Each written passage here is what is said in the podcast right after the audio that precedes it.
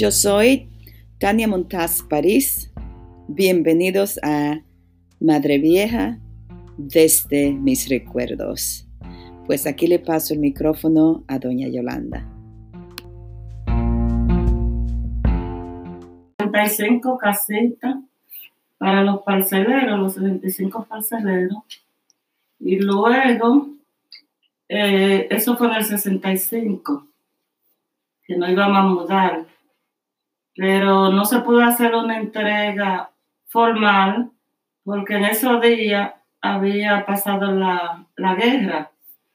Luego lo, le informaron a los parceleros que aún la casa no estaba todavía terminada, pero que se metieran a vivir en ella, que metieran la familia, porque había información que los guardias la iban, la iban a ocupar.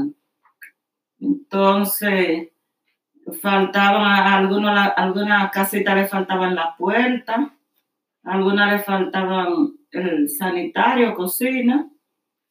El caso es que los parceleros, lo que le faltaban, ellos completaron y ahí estábamos dentro de la casa, todas las esposas de los parceleros, los hijos. Y después ni siquiera el agua teníamos. Y se luchó los mismos parceleros para de San Cristóbal traer el agua.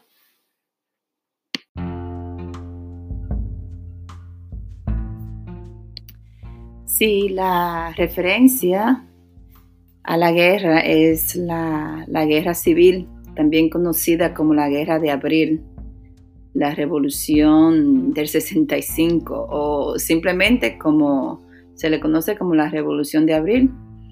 Entonces, eh, sigamos escuchando a doña Yolanda contándonos sobre la construcción de la escuela primaria de Madre Vieja y la bonita colaboración entre los parceleros.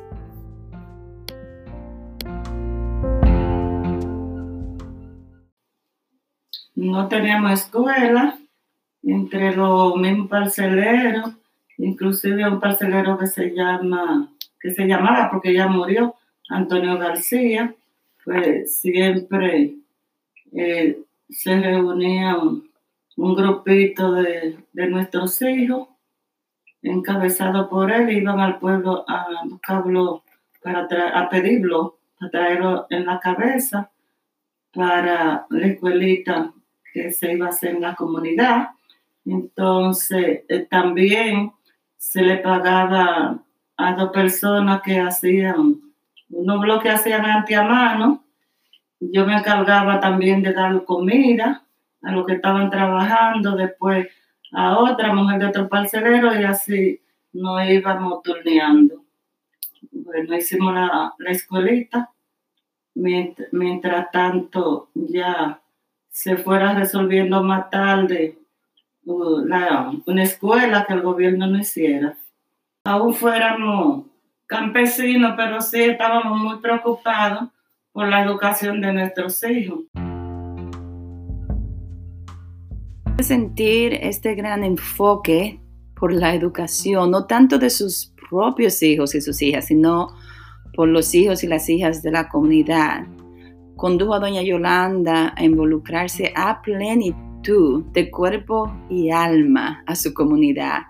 Es que desde que yo era una niña, vi a la doña trabajando en colaboración con los maestros, con las maestras, sea por medio de la organización de padres y amigos de la escuela o por, por cualquier otra agrupación. Ah, siempre buscaba la manera de ayudar y, colaborar en, pro de la educación. Dije que todo es un proceso, pues en el 79, cuando el ciclón David, la escuela se, cayó. Entonces ya eso era otra lucha también para nosotros. Al caerse la escuela, no queríamos que se perdiera el año escolar. Luego la, los parceleros y algunos de los hijos que ya estaban jovencitos, de la parcela de Timoteo Montaz, mi esposo, que había mucha mata de coco, había muchas matas que daban palos que servían para horcones. Ellos fueron y lo cargaron y lo, y lo llevaron para hacer una enramada en la escuela para que no se perdiera el año escolar.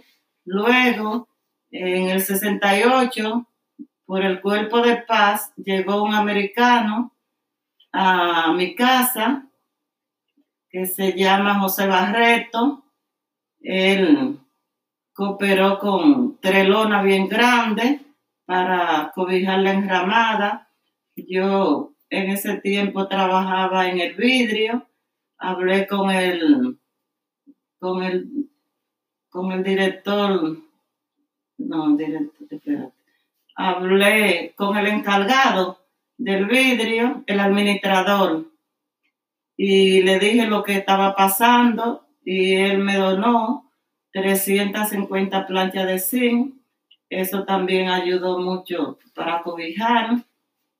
El problemita de que cuando llegamos no teníamos calle, no teníamos acera, no teníamos contenes, no teníamos luz, la, no teníamos agua suficiente porque tenía que que para poner lo tuvo para que nos llegara agua suficiente a, toda la familia.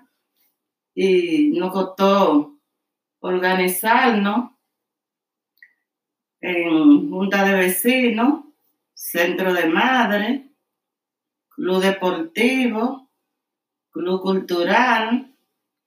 Y después nos convertimos en una asociación de juntas de vecinos donde teníamos unas 30 y pico de junta de vecinos en diferentes sectores.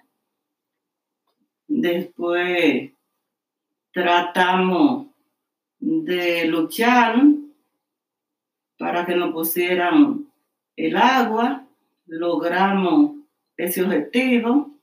Después al tiempo, porque todo no fue junto así de una vez, todo fue eh, pausado como cada un año, dos años, tres años, entonces, bueno, ya gracias a Dios conseguimos el agua, después luchamos para que no hicieran la calle, no hicieron la calle asfaltada, con la acera, lo conté.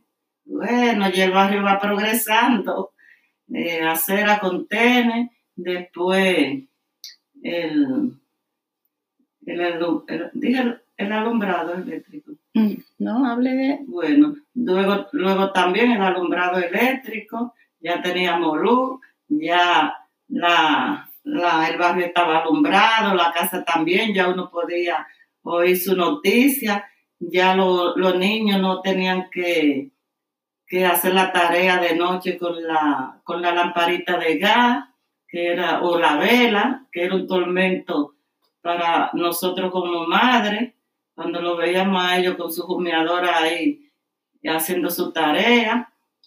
Entonces, todo ha sido una lucha porque la verdad es que cuando se quiere lograr algo hay que organizarse.